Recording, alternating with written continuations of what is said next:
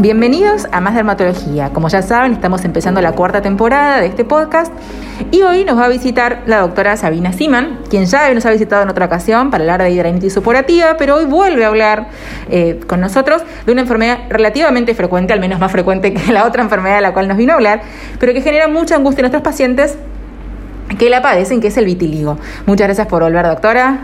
Gracias, gracias por la invitación.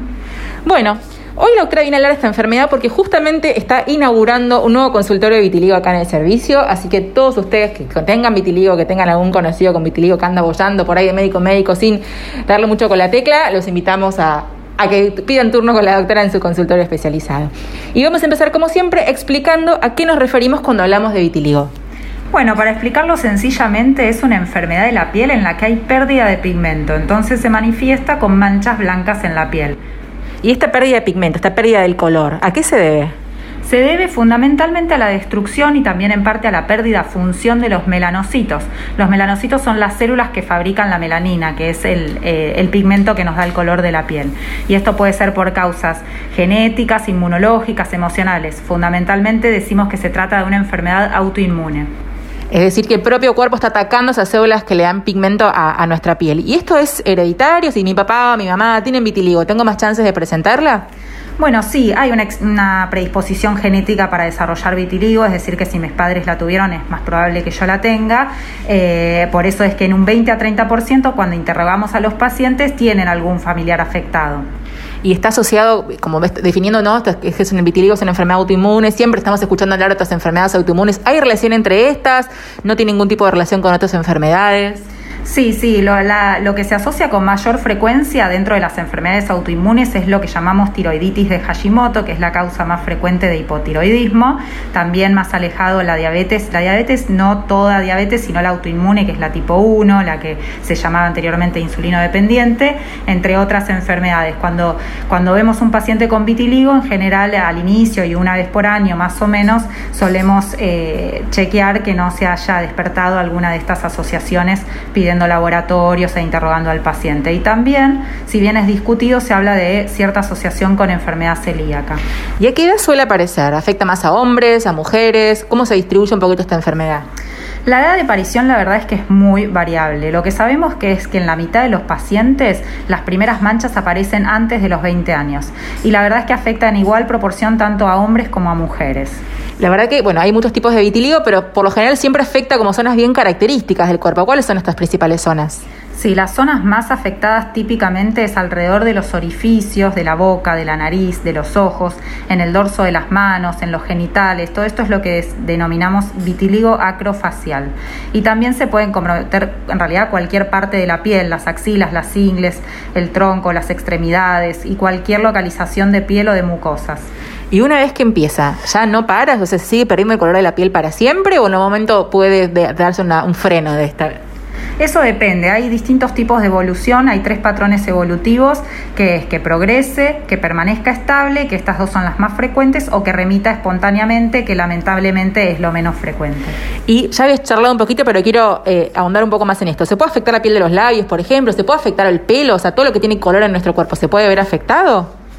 Sí, sí, claro, como eh, esbozamos anteriormente, el vitiligo puede afectar las mucosas de los labios, de los genitales, también el pigmento del pelo, que se denomina leucotriquia o poliosis, eh, y sí, se puede afectar cualquier parte del tegumento, eh, de la piel, mucosas, anexos e incluso los melanocitos también de, de los ojos y de los oídos. Bueno, y esto ya creo que un poco lo fuimos anticipando, pero la pregunta básica es, ¿tiene cura? O sea, empiezo con esta enfermedad y hay una cura, hay una forma de revertirlo. No, la verdad es que no tiene una cura definitiva, pero sí tenemos muchos tratamientos para tratar de controlar esta progresión, para tratar de repigmentar las manchas blancas y estos resultados en ocasiones, no siempre, pero los podemos sostener en el tiempo. Bueno, ¿y cuáles serían estos tipos de tratamientos que podemos ofrecer a nuestros pacientes? Y hay distintos tipos de tratamientos en base a qué tipo de vitiligo estemos eh, encarando. En la primera línea están los corticoides en crema o por boca, la fototerapia y los corticoides orales. En los casos muy focalizados y casos estables también se puede proponer un tratamiento quirúrgico, es decir, un injerto de piel o un trasplante de melanocitos.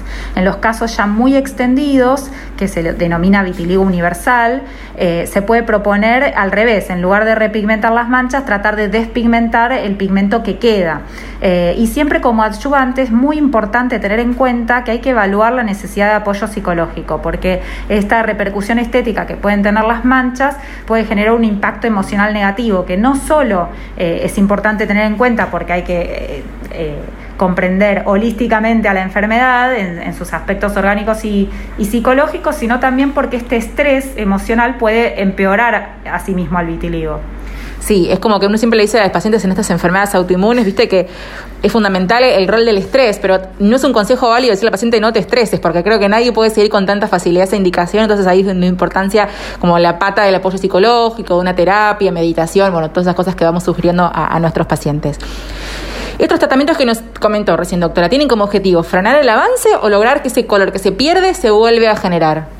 Bueno, en realidad ambos objetivos. En base, al estadio, en base al estadio evolutivo del vitiligo que vayamos a tratar, vamos a elegir el tratamiento para frenar avance o repigmentar.